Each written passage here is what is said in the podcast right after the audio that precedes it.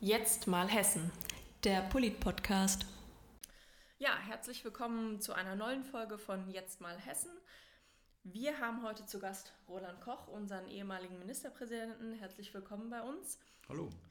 Und als allererstes wollen wir immer den Weg des Politikers kennenlernen, so ein bisschen. Wie kamen Sie denn damals zur CDU? Gibt es da eine spannende Geschichte? Ich bin ja der Sohn eines CDU-Politikers. Ähm, mein Vater war ähm, Landtagsabgeordneter, seitdem ich äh, zwölf Jahre alt war. Mhm. Ich habe mich dafür interessiert, was er macht und bin dann irgendwann, als ich 14 war, mit ihm mal zu einer Mitgliederversammlung der Jungen Union gegangen. Und das war irgendwie spannend mit viel Streit und Durcheinander und Diskussion. Das hat mir Spaß gemacht. Mhm. Und äh, in Eschborn gab es keine Junge Union, also musste ich da eine gründen. So fing die Geschichte eigentlich an. Und dann habe ich viel in der Kommunalpolitik gemacht, war schnell der Pressesprecher der CDU, weil sowas hatten die halt nicht. Und äh, damit konnte man sich da auf einen neuen Weg gehen, der nicht so viel Konkurrenz hatte. Mhm. So, und dann hat sich daraus äh, einfach ein Engagement entwickelt. Ich war gleichzeitig ganz lange Schulsprecher. Das war eigentlich meine Motivation. Ich wusste, ich wollte Anwalt werden aus diesen Zeiten. Die Politik war irgendwie dabei, dass sie im späteren Leben eine so wichtige Rolle für einen bestimmten Zeitabschnitt meines Lebens übernommen, übernehmen würde, hätte ich mir wahrscheinlich damals nicht vorstellen können. Mhm.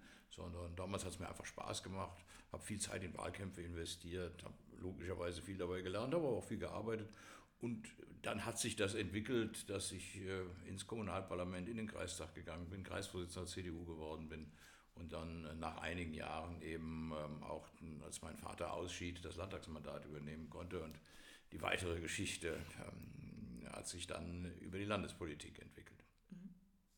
Stichwort Wahlkämpfe. Sie waren ja 23 Jahre ähm, Landtagsabgeordneter, davor viel im Kreistag, unser Ministerpräsident eine ganze Zeit lang. Würden Sie sagen, die Wahlkämpfe haben sich verändert von also damals zu jetzt, wie wir heute Wahlkämpfe machen? Gibt es da komplette Unterschiede? Also die Unterschiede sind ganz sicher äh, unglaublich technischer Natur. Mhm. Ich glaube, sie sind weniger politischer Natur. Mhm. Das heißt, die Frage, wie ich eine Themenstellung so hinbekomme, dass Menschen wissen, warum sie das oder jenes wählen sollen oder wollen, die ist ziemlich gleich geblieben. Mhm. Die Methoden, mit denen diese Botschaften vermittelt werden, sind völlig andere. Ja. Ähm, ich habe damals eben zu denen äh, gehört, die das erste Mal mit einer Offset-Druckmaschine Zettel organisiert haben, die als regelmäßige CDU-Botschaft in jeden Haushalt kam. In dem, was wir hier über den Podcast machen, sehen wir schon, wir leben in einer Welt, in der soziale Medien eine Rolle spielen, elektronische Kommunikation ähm, an jeden einzelnen Haushalt geht. Also die ganze Art, wie schnell etwas gehen kann, wie äh, intensiv und informativ es sein kann, aber auch wie oberflächlich es mhm. häufig ist, ähm, hat sich sehr verändert. Nur noch einmal nach meiner Beobachtung, das ist Technik, die ist extrem wichtig und Parteien und politische Gruppen, die die Technik nicht beherrschen, können Wahlen wahrscheinlich nicht gewinnen, aber wer früher nicht Plakate aufhängen konnte, konnte auch keine Wahlen gewinnen. Ähm, äh, man darf nicht unterschätzen, dass trotzdem die Gesamtstimmung einer Gesellschaft eben doch an Fragen, an Themen hängt. Äh, und äh, wenn man diese Themen nicht richtig positioniert, dann gibt es oft nicht eine Antwort auf die Frage, warum will ich wählen? Und noch viel wichtiger, Parteien machen ja nicht nur Dinge, die toll sind aus der Sicht ihrer Wähler. Oft ja, gibt es schon so eine Situation, dass man sagen muss, ah, das hat mich aber geärgert, aber ich wähle sie trotzdem, weil die haben das und das. Und gerade für dieses Trotzdem, das so oft wichtig ist, auch in einer Wahl, ähm, braucht man eben Themen. Mhm. Das trotzdem sagt man nicht alleine wegen einer Person, sondern sagt man, weil ich will, dass die Schule so oder so ist, ich will, dass die Verkehrsinfrastruktur so ist, ich will, dass die Familie so gefördert wird. Also ganz unterschiedliche Fragen, aber es muss diese Themen geben und wer keine Themen hat, gewinnt auch keine Wahlen. Absolut. Wenn Sie zurückblicken oder auch vielleicht begleiten die Themen Sie heute noch, Gibt es drei Themen, die Ihnen immer am wichtigsten waren oder die heute auch noch am wichtigsten für Sie sind in der Politik? Ah, das ist gar nicht so einfach zu sagen, weil natürlich über die, über die Zeit das ändert und wer heute ähm, sich die Welt anschaut, Ähm, die eine ist, in der in Europa Krieg wieder möglich ist. Der ähm, sieht einfach, dass äh, ich aus einer Zeit politisch äh, geprägt worden bin, in der wir vielleicht nicht allzu viele Gewissheiten hatten, aber schon der Meinung waren, dass es auf dem europäischen Kontinent keine militärische Bedrohung mehr geben würde. Das sei eine solche Gewissheit. Und daran sieht man eben doch, dass sich viele Themen verändern. Natürlich stehen wir heute in der Frage der ähm, Verantwortlichkeit für die ökologische, ähm, nachhaltige Entwicklung eines Planeten mit so vielen Menschen. Ähm, das Thema gibt es schon lange, aber es hat heute eine deutlich andere Bedeutung und sicherlich haben meine Generation und andere das Thema auch unterschätzt in einer bestimmten Weise. Also diese Frage, was ist das wichtigste oder wenigst wichtigste Thema, lässt sich nicht ganz statisch sagen. Trotzdem bleibt es am Ende, ähm, Menschen müssen sicher und frei leben können. Ähm, das hat etwas mit Rechtsstaat, mit Gerechtigkeit, aber eben auch mit Polizeidurchsetzung und Ernsthaftigkeit zu tun. Äh, Menschen müssen äh, gut und gesund leben können. Ähm, das hat etwas mit Wirtschaft, mit Infrastruktur, ähm, und all dem zu tun, was wir damit haben. Und Menschen müssen eine Chance haben, ihren eigenen Platz zu finden. Das hat sehr viel mit Bildung und äh, Startchancen zu tun. Und diese, diese Fragen, wie sieht die Gesellschaft aus, hängt aus meiner Sicht immer damit zusammen, und Landespolitik hat viel damit immer zu tun gehabt, ähm, welche Chancen in der Bildung haben gerade die jüngeren Menschen, heute aber auch ältere, wo ist die Wirtschaft im marktwirtschaftlichen Denken äh, bereit zu investieren, weil es sich für sie und die Betroffenen lohnt. Und ähm, kann man sicher sein, dass man sich als ein Einzelner wirklich frei bewegen kann und eine Nation ihre Freiheit behält. Und beide Fragen sind eben auch leider Gottes nach wie vor von der gleichen Bedeutung, wie sie auch vor einigen Jahrzehnten schon waren. Mhm. Sie haben ja vorhin so ein bisschen angedeutet, dass Sie äh, Jura studieren wollten. Schon immer, war das schon immer Ihr Wunsch, Ihr Traumberuf sozusagen, auch in Kindertagen? Oder hatten Sie als Kind ganz andere Pläne für Ihre Zukunft? Ach naja, ich glaube, wie jeder Junge wollte ich irgendwann noch mal Feuerwehrmann werden. und äh, ähm, ich habe mit großer Leidenschaft äh, auf einem Bauernhof ähm, meines äh, besten Schulfreundes lange Jahre mitgearbeitet und mhm. konnte mir auch viele andere Sachen vorstellen. Aber ich bin mit der siebten Klasse Klassensprecher geworden und dann relativ bald Schulsprecher, mir das lange geblieben in der Schule. Das war immer sozusagen Wahrnehmen von Interessen für andere, Aushandeln von Kompromissen, mhm. Kennen von Verfahren. Ähm, so, nun war mein Vater auch Rechtsanwalt, also war das, da ich, äh, es gibt ja immer junge Menschen, die sich endlos mit ihren Eltern streiten und andere, die sich eher in einer gewissen Harmonie mit ihnen befinden. Ich bestreite nicht, ich gehörte zu letzteren. Ich habe viel in meinem äh, Leben mit meinem Vater gemeinsam äh, tun können. Insofern hatte der sicher auch eine gewisse sozusagen werbende Funktion, dass das offensichtlich auch eine interessante Sache ist. Also ich wusste schon ziemlich früh in den Schulzeiten, ich will Jura studieren und ich wusste sehr sicher in meinem Jurastudium, ich will Anwalt werden und habe am Tag nach meinem zweiten Staatsexamen meine Anwaltskanzlei gegründet und mhm. äh, entwickelt und äh, äh diese Entscheidung war absolut richtig. Das ist bis zum heutigen Tag eine, eine berufliche Tätigkeit, die mich extrem erfüllt und mir auch unglaublich große Möglichkeiten gegeben hat. Mhm. Ja, Rückzug aus der Politik hieß damals ja nicht für Sie Stillstand oder Ruhestand. Sie sind wieder zurück in die Wirtschaft und engagieren sich auch sonst in vielen Vereinen und Stiftungen, unter anderem dem Tuberose-Sklerose-Verein Deutschland. In dem Zusammenhang haben Sie mit Ihrer Frau sogar ja eine Stiftung errichtet. Wie kam es dazu eigentlich überhaupt und was macht diesen Verein denn so für Sie besonders? Die Krankheit der tuberösen Sklerose kennen sehr wenige Menschen. Mhm. Deshalb muss man als erstes ähm, vielleicht sagen, es handelt sich um, eine, um einen Gendefekt, also mhm. um eine äh, Krankheit, die man von Geburt an hat, die nicht jeder jedem vererbt. Ein gewisses Maß an Zufälligkeit dabei, aber die eben wenn sie ähm, in der Veranlagung eines ähm, Kindes äh, enthalten ist, äh, sehr schnell zu sehr schweren Schäden führen kann. Nicht immer muss, aber kann. Und schwere Schäden sind Tumore ähm, vom Gehirn bis zur Niere auf der Haut. Also ein sehr schwieriges Leben.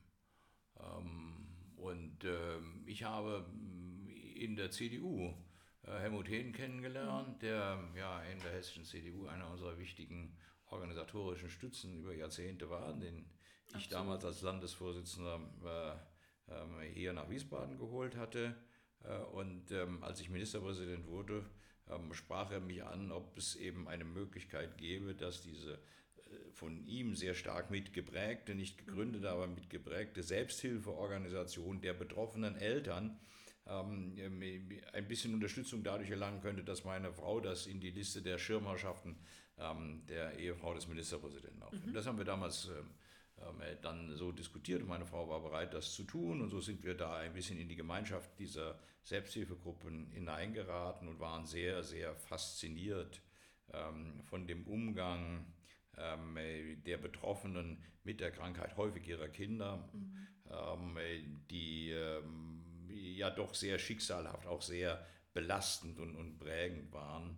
Und ähm, mit dem äh, Kernsatz des Vereins jeden Tag ein Stück Himmel sehen, ähm, eine ganz gute Beschreibung dessen gefunden haben, was, was die gegenseitige Stützung bedeutete. Und äh, nachdem ich als Ministerpräsident ausgeschieden war, hätte man das normalerweise ja aufgegeben. Dann mhm. hat es uns weiter ähm, sagen, fasziniert. Der Verein wollte es, sodass meine Frau, die nicht so gerne reden hält, äh, was man immer mir zuschreibt, ähm, dann gesagt hat, wir machen das zusammen. So sind wir jetzt seit vielen Jahren gemeinsam die, die Schirmherrschaft ähm, äh, des Vereins und haben dann in der Tat, ähm, als ich nachher wieder in der Wirtschaft war, wir uns entschlossen, eine Stiftung zu gründen, die sich damit beschäftigt, Forschung zu unterstützen für diese Krankheit, weil Forschung ja ein großes Problem bei Krankheiten ist, die mhm. glücklicherweise nur wenige Menschen betrifft. Ähm, und mit dem äh, Forschungspreis, der gut dotiert ist, mit Forschungsstipendien in Amerika, ähm, die wir damit finanzieren, aber auch mit ganz praktischen Projekten, wenn eine neue Salbe entwickelt werden muss, die Menschen ein Stück ähm, Linderung äh, bringen kann, dann hat diese Stiftung eine, eine Rolle und eine Funktion. Und insofern hoffen wir, dass diese Kombination der riesigen Kraft der mhm. Selbsthilfe der einzelnen Betroffenen, die das Ausschlaggebende für das alles ist, was dort geleistet werden kann, ähm, äh, und diese Unterstützung in der Forschungslandschaft, die ganz gut funktioniert, ähm, ähm, das bestmögliche Ergebnis haben kann. Am Ende träumen natürlich alle, die sich damit beschäftigen, dass auch wenn es eine gentechnische Veränderung ist, es im Laufe der nächsten Jahrzehnte nicht nur eine Linderung, sondern auch eine Heilung einer solchen Krankheit Klar. geben kann. Und wenn man dazu kleine Millimeter Streichhölzchen für Streichhölzchen beitragen kann, dann ist das ähm, auch persönlich sehr befriedigend. Und meine Frau und ich sind sehr froh, dort zuschauen zu können, wie diese Organisation sich äh, entwickelt hat und wie stabil sie heute ist. Als Herr Hehn dort äh, seine eigene Betroffenheit ähm, erfuhr, musste man durch ganz Deutschland fahren und fand kaum jemand, der wusste, was diese Krankheit eigentlich ist. Heute können alle Eltern, die davon erfahren, im Umkreis von höchstens 100 Kilometer ein medizinisch zertifiziertes Zentrum dafür haben. Also da ist sehr, sehr viel ähm, gelungen in der mhm. Zeit. Ähm, es bleibt eine sehr schwierige Krankheit, aber ähm, wir haben auch viele positive menschliche Erlebnisse dabei gesehen. Absolut sehr schön, ja. Ja, hat Ihr Alltag große Unterschiede von damals als Ministerpräsident zu heute? Oder sind Sie immer noch am geregelten Arbeitstag wahrscheinlich schon, aber wahrscheinlich gibt es auch vieles, was eher spontaner kommt? Oder sind Sie da eher der strukturiertere Typ, der da alles sehr detailliert geplant haben möchte? Also es ist gut, dass ich darüber ohne das Beisein meiner Frau sprechen kann.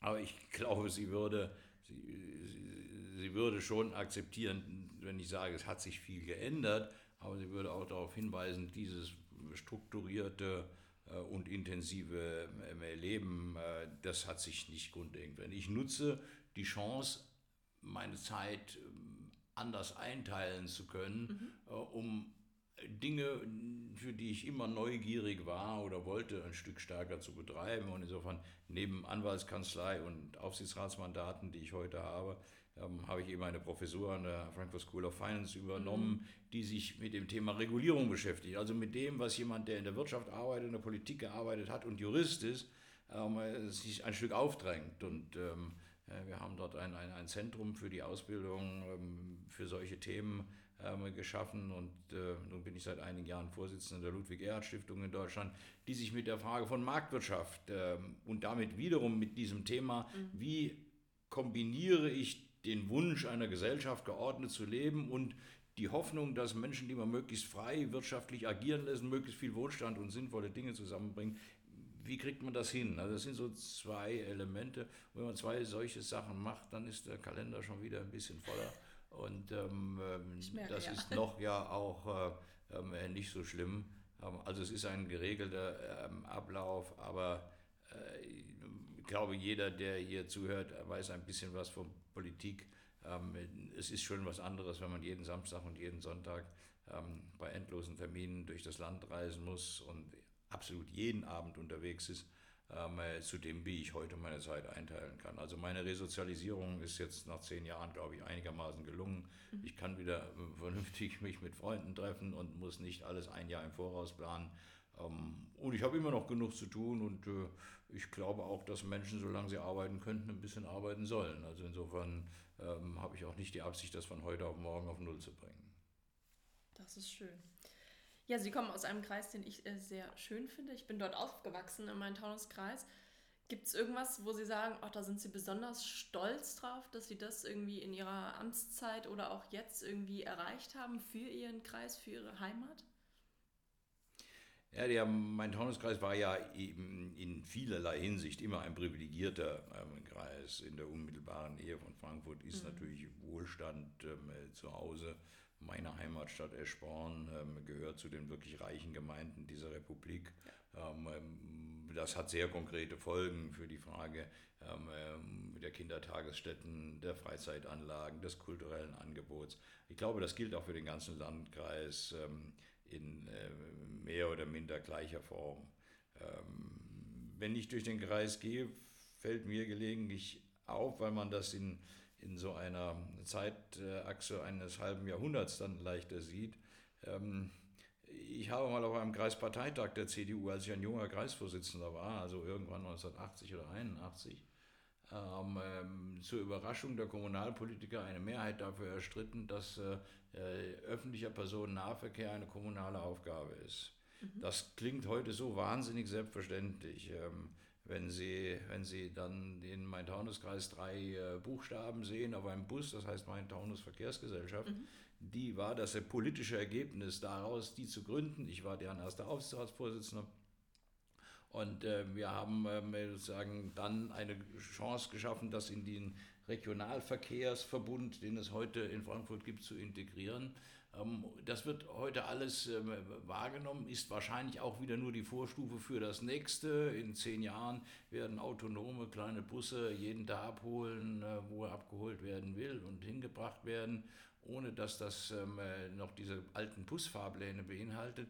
Aber sozusagen dieser, dieser Schritt in einem Ballungsraum, eine einigermaßen gute, regelmäßige öffentliche Nahverkehrsverbindung zu haben, das äh, war nicht selbstverständlich. Mhm. Und es war auch nicht selbstverständlich, dass die CDU es mhm. sozusagen ähm, gefordert hat, die da eben seit 1977 die beherrschende politische Partei ähm, in, in dem Landkreis war. Und insofern denke ich, wer, wer heute auf den Kreis schaut, die Versorgung im medizinischen Bereich, ähm, ähm das sehr, sehr vielfältige Schulangebot, aber eben ja. auch die Verkehrsinfrastruktur, der darf schon sagen, das ist ein Kreis, in dem und seinen Gemeinden sich gut leben lässt. In ein paar Minuten in Frankfurt, in ein paar Minuten am Flughafen und in ein paar Minuten mitten im Taunus. Ja. Viel mehr kann man sich eigentlich nicht wünschen. Und die CDU, muss man ja sagen, war nicht immer die beherrschende Kraft. Als ich ähm, im Jahre 1977 für den Kreistag kandidiert äh, hatte, war der Landrat ein Sozialdemokrat, der Kreistagsvorsitzende ein Sozialdemokrat. In meiner Heimatstadt Eschborn hatte die SPD regelmäßig um die 65, 70 Prozent der Stimmen. Ähm, das hat sich damals sehr, sehr schnell, sehr radikal verändert. Ähm, die CDU ähm, verantwortet die Politik in diesem Landkreis jetzt eben seit 1977, also in der Tat seit fast einem halben Jahrhundert. Die weit überwiegende Zahl aller Gemeinden werden heute von Menschen äh, regiert, die der Christlich-Demokratischen Union angehören, als Bürgermeisterinnen oder Bürgermeister. Ähm, das heißt, äh, da ist eine Menge Vertrauen entstanden und offensichtlich ist das, was da die 50 Jahre geschaffen worden ist, auch sehr zur Zufriedenheit der Bürger. Und ich glaube, das ist das Beste, was einer politischen Partei passieren kann. Und an den ein oder anderen Anfängen davon ähm, war ich beteiligt und das freut mich auch. Ja, das äh, freut mich auch sehr. Also an dem ganzen Infrastruktur. Ähm, war schön als Kind, dass das schon so da war. Das ist echt in, in vielen Kreisen ja nicht so ausgebaut. Ja, sehr schön. Wir sind leider schon am Ende angekommen. Da das auch die letzte Folge dieses Jahr ist, wünschen wir natürlich allen Zuhörerinnen und Zuhörern frohe Weihnachten und einen guten Rutsch ins neue Jahr. Ja, auch von meiner Seite ähm, wünsche ich Ihnen so geruhsam wie mögliche Tage. Wir leben in einer Zeit, die wir uns alle wahrscheinlich so nicht vorgestellt und schon gar nicht gewünscht haben. Das wird ähm, Anstrengung erfordern, das zu bestehen, aber es sollte auch das nötige Maß, vielleicht darf ein christlicher Demokrat sagen, des Gottvertrauens bestehen bleiben, dass wir in einer Welt leben, in der wir mit unserem eigenen Verstand, unserem eigenen Willen, wenn wir einigermaßen ehrlich mit uns selbst umgehen, ähm, auch große Herausforderungen bewältigen können. Und ähm, die Weihnachtszeit sollte auch eine Zeit sein, in der wir uns die Freude am Miteinander und die Freude auf das nächste Jahr ähm, von nichts und niemandem vermiesen lassen, sondern dabei bleiben, dass es eine schöne und gesegnete Zeit ist, die ich Ihnen allen wünsche.